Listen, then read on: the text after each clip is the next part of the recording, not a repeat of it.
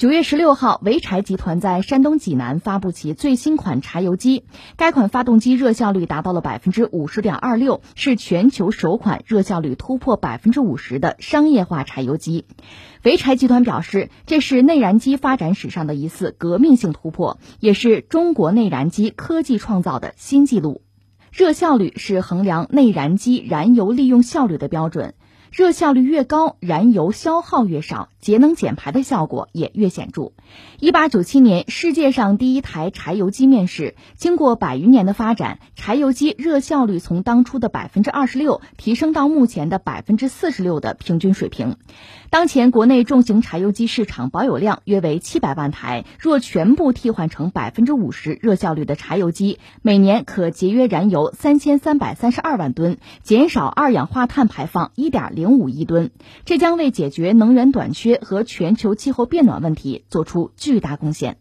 这是中国的企业在柴油机这个领域的一个突破，是个创举，这当然是一个特别让人高兴的事情。但是我先说但是啊，先说个什么但是呢？就是我看很多媒体的报道吧，我觉得可能不是很确切。你比如热效率突破百分之五十哈，呃，是这样啊，柴油机是分很多门类的。你比如说低速柴油机，大型的那个船，船舶用的低速柴油机，现在大量的商船都在用这个东西作为动力啊。这种船用的低速柴油机，我记得上个世纪八九十年代的时候，热效率已经突破百分之五十了。可能能到百分之五十五吧，所以你要说潍柴这次突破或者叫创新呢，其实和刚才我们说的这种船用动力，那也是柴油机嘛，不是一码事儿。或者我们这么讲吧，船用的那个柴油机是低速柴油机，它转速低，呃，速度可能每分能转三百五十转，差不多这个意思吧。它气缸缸径也很大，冲程长，输出功率大，它甚至可以直接带螺旋桨啊，齿轮箱都不要。这种现代的船用低速柴油机呢？我大概查了一下，效率最高的可能能到百分之五十五，主要是大型商船上用啊。你看这个二战的时候，德国人在那个海上袭击舰上曾经想用柴油机，因为这玩意儿好伺候，而且相对来说省油，就航程会比较远啊。另外飞机上也用过柴油机，又是德国人那个荣克斯公司，他们搞过一种荣克八六，是一种高空侦察机啊，二战用的啊，拿柴油机做动力，这个很少见，但是有，你不能说没有。呃，这是说当时这个状况。那今天呢，柴油机基本上没有什么航空动力采用啊，主要是船船上用，大型的商船、民船吧用柴油机，包括一部分这个军舰，小一点的护卫舰啊用这个中速或者低速柴油机，还有快艇用高速柴油机。所以有些船用柴油机它的热效率到了百分之五十以上，百分之五十五，这个是不争的事实，有。那你说潍柴潍柴这事儿，它创造了什么记录吗？它这种商用柴油机应该就是车用的。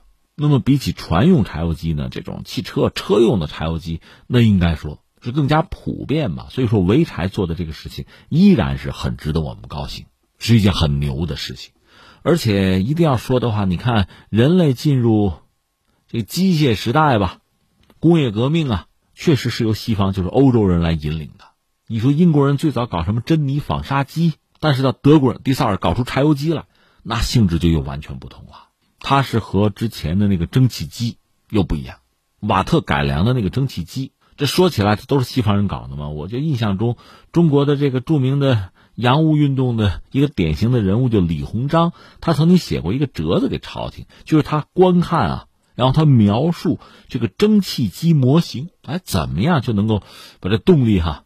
输出出来，这个小机器这个玩意儿多么精巧！他写过一个折子，他这个描述的很生动。这个人观察能力很强啊。但那个时候我们更多的是一个旁观者，是一个围观者，多多少少学一点吧。就是洋务运动，洋务运动对中国的近代化事业应该说是有推动啊，但是很难。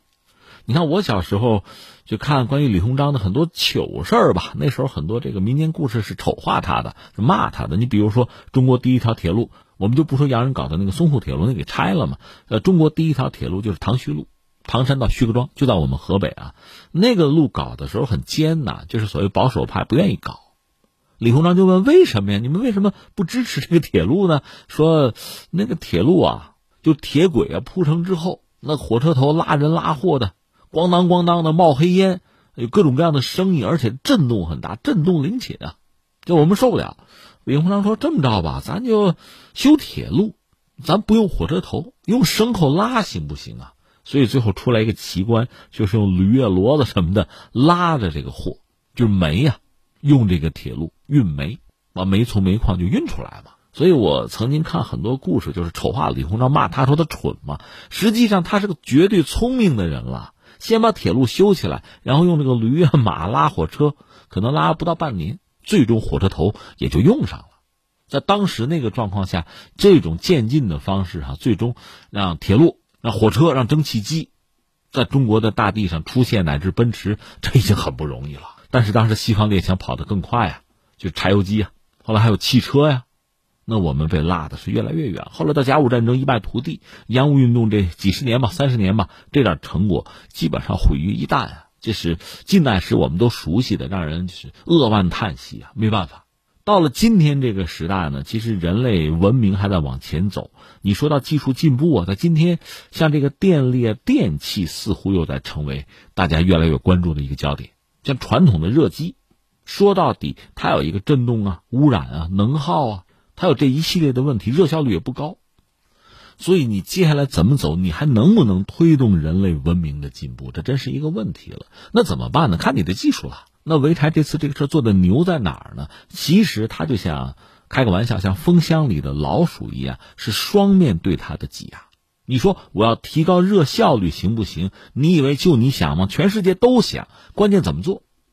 想提高热效率。不是不行，或者说这个方法人们早就想到过各种方法改进技术啊，但是它可能要付出一个代价，是什么呢？热效率高了，同时呢排放就是污染啊会严重，你干不干？所以我们说呢，潍柴就像蜂箱里的老鼠一样，一边堵它就是你热效率要高啊，另一方面呢你污染不能严重，我们排放的标准还越来越严，一个是我们中国自己，我们节能减排吗？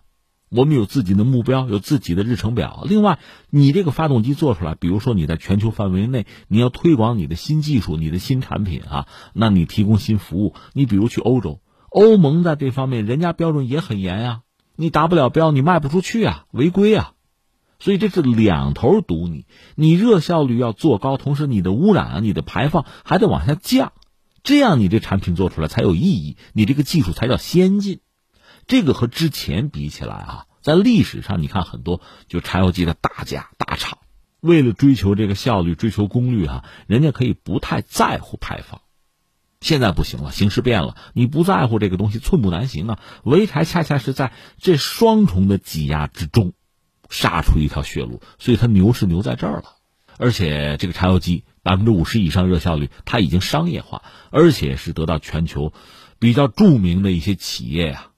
该认证的认证，该背书的背书，承认你做的好，几乎就是这条新闻同时吧。那个戴姆勒公司，德国那个，这不是他那个柴油车造假嘛？本来有污染，把数据往下压，这个事儿东窗事发，美国人不干了，跟他算账嘛。最后，然后和解吧，能掏巨额的赔偿费吧，可能二十二亿美元。你看这个事儿闹的啊，就是污染的问题。当然，这背后还有没有其他的算计？比如说美国人算计欧洲企业，这咱不说了啊。总之，污染这个事儿。大家都关注，而且在这个领域搞不好就要翻车呀。所以，像我们关注这个事情吧，你看潍柴把这个事做了一个呢，我想它在技术上，乃至在市场上，它是有自己的意义。另外呢，就我们中国，你看看我们的历史，咱们是有情怀的人呐。从情怀，从这些角度来讲，那潍柴确实创造了历史，让我们中国人感到非常高兴。因为我们说了嘛，一直以来在这类技术上我们缺席啊，我们一直是在后面是追赶啊，是奔跑啊，是血汗啊，是泪水啊，是艰辛啊。到今天，终于我们追上了，而且拔了个头筹。想起那个对联了啊，有志者事竟成，破釜沉舟，百二秦城终归土。苦心人天不负，卧薪尝胆，三千越甲尽吞吴。